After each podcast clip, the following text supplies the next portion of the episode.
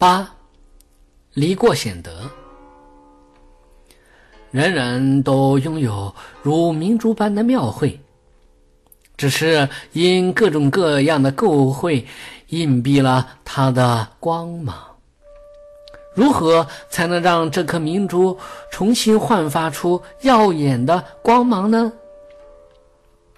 唯一的途径就是发现自己的缺点，纠正错误。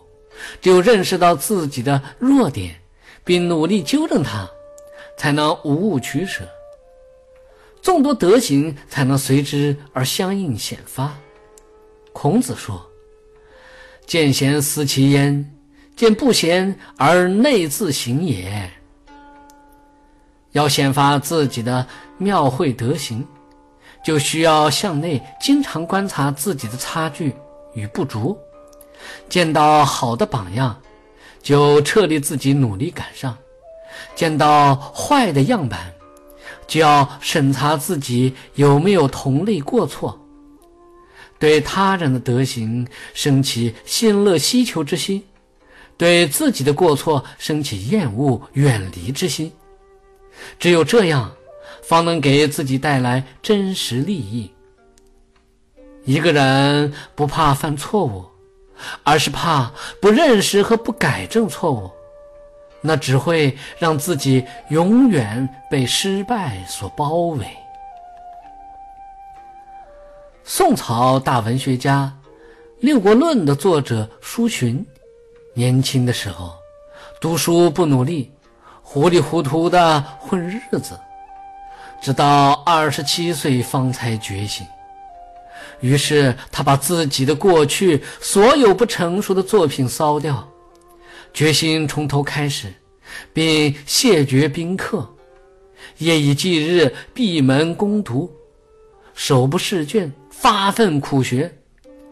在五十多岁时，受翰林学士欧阳修和宰相韩琦推荐而功成名就。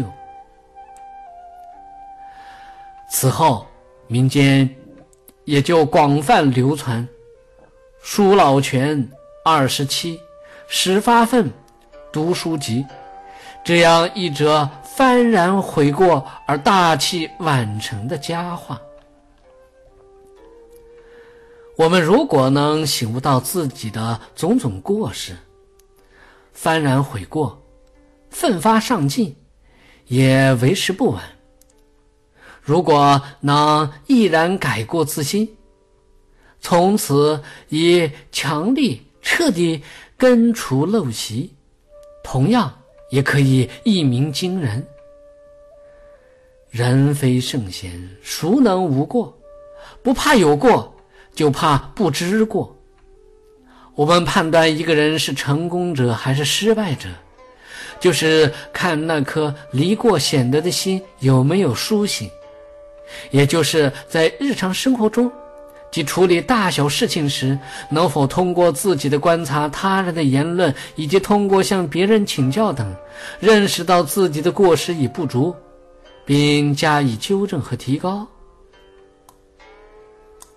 正如荀子说：“看到善良的行为，要将它变成自己的美德，而一丝不苟地拿来造作。”看到不好的行为，以它来反省自己，令心身怀恐惧。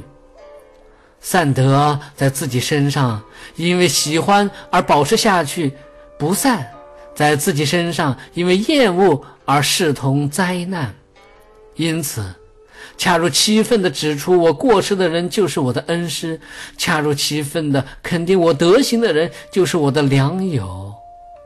残取献媚、阿谀奉承的人，就是我的冤家。